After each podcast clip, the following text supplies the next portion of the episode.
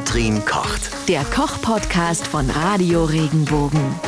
Thema Dörren. Ich habe damit noch nicht so viel zu tun gehabt. Woher kommt dieser Begriff eigentlich, Dörren? Das klingt so. Dürren von Dürren. Dürre, von Ausdürren, von Trocknen. Das ist ein Ah, die Dürre. Das Wort von Trocknen, die Dürre. Dörre.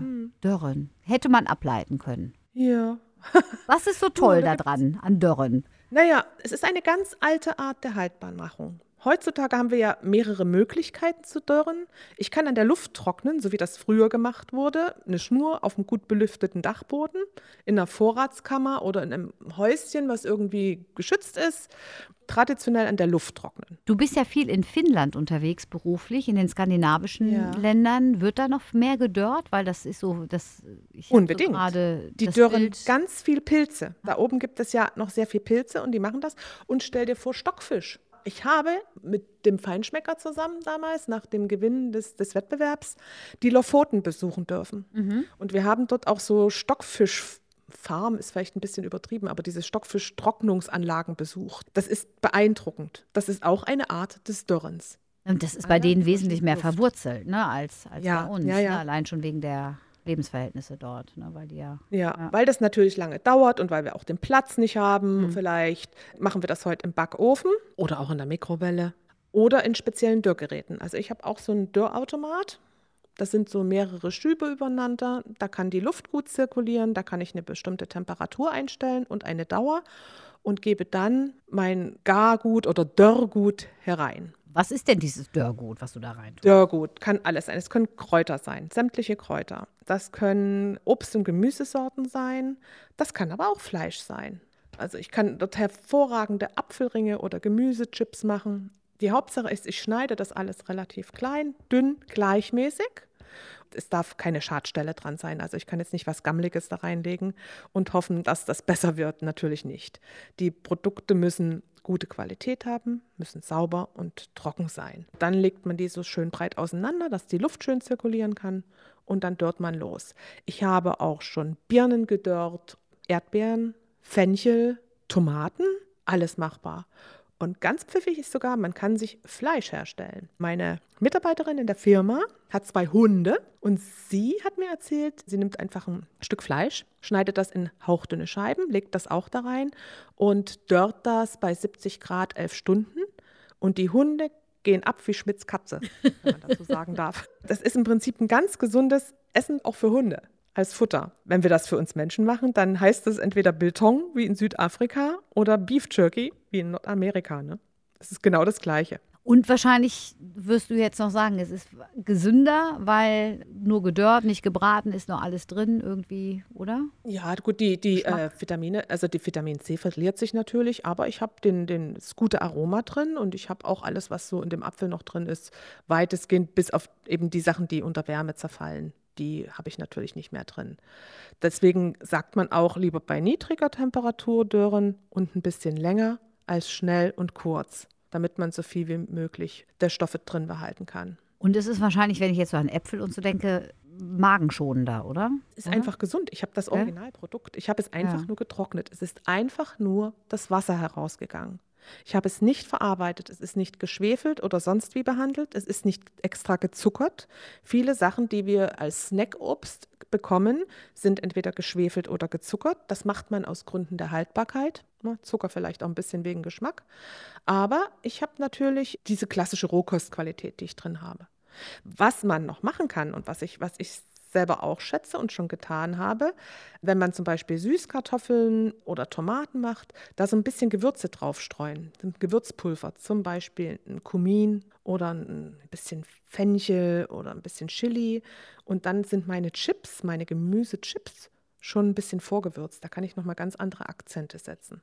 Und wie lange ist das dann haltbar, wenn du das in deinem Dörrautomaten hast? Du, wenn du das trocken lagerst, pff, über den ganzen Winter. Ich hatte mal so eine Salbei-Schwemme auf meiner Terrasse.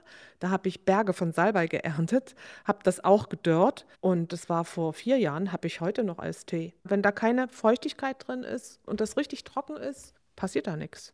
Gut, das Fleisch, wenn ich natürlich Fleisch habe, das mache ich ja nicht auf 100, also mache ich ja nicht ganz trocken, da ist ja immer noch ein Restfeuchtigkeit drin, sonst kannst du es ja nicht beißen. Aber das müsste man dann innerhalb einer bestimmten Zeit verzehren.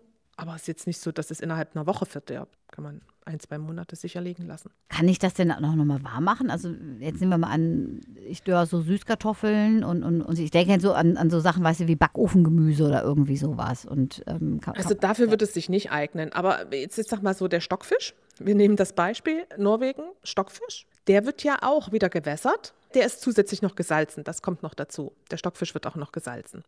Der wird dann aber noch gewässert und quasi wieder reaktiviert. Fände ich jetzt ein bisschen schade, wenn man jetzt einen Apfelring wieder reaktiviert. Kann man machen, aber ich weiß nicht, da fehlt dann halt finde ich das Pfiffige an der Sache.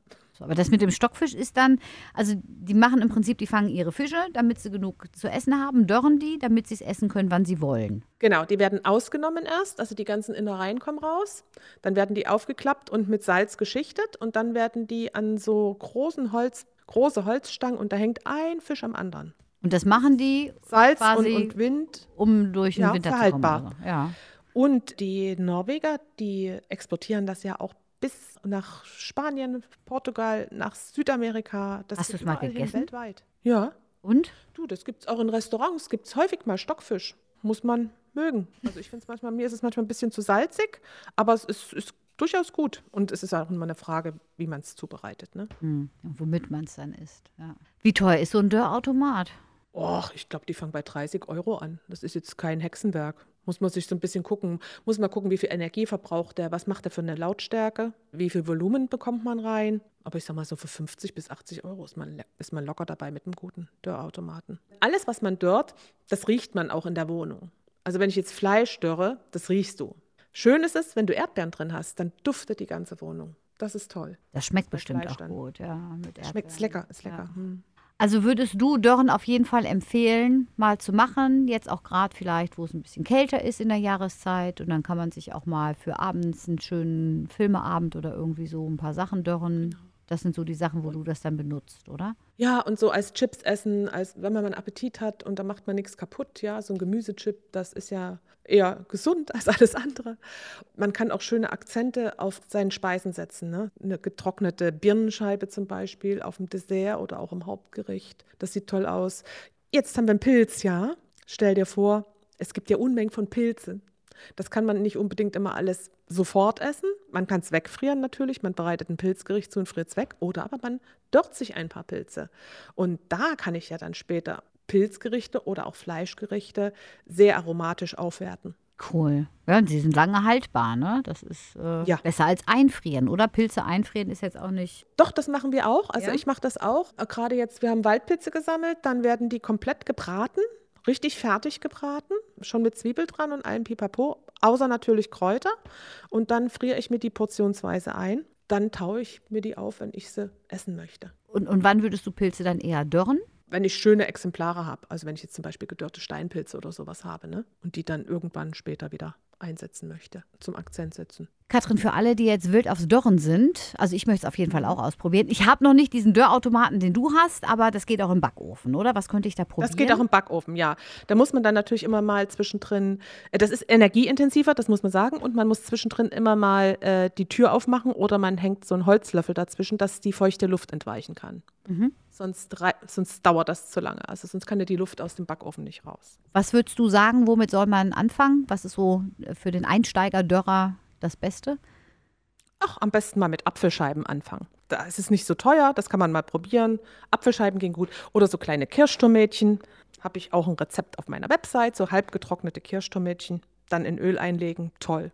Und der Apfel, wie funktioniert das? Einfach waschen, in Scheiben schneiden und dann. Waschen, ent- entkernen, also ein Loch quasi mit so einem Gehäuseausstecher reinschneiden, in hauchte, in schöne dünne Scheiben schneiden, so ein Millimeter, max zwei Millimeter stark, nebeneinander ausbreiten, am besten auf dem Backpapier und dann, ähm, oder aufs Rost, ein Rost, Backpapier drauf, dann den Apfel drauf, weil der klebt nämlich sonst fest und dann äh, 80 Grad einstellen und ein paar Stunden da drin lassen. Und immer mal wieder lüften. Was meinst du mit paar Stunden? So eher zehn oder eher vier? Äh, vier bis sechs würde ich schätzen, hängt ein bisschen von ab wie, ab, wie alt der Apfel ist und wie viel Feuchtigkeit der hat. Und dann schön Film anmachen und wegmampfen. Also Mut zum Dörren in Baden und der Pfalz. Wenn dir der Podcast gefallen hat, bewerte ihn bitte auf iTunes und schreib vielleicht einen Kommentar. Das hilft uns sichtbarer zu sein und den Podcast bekannter zu machen. Dankeschön.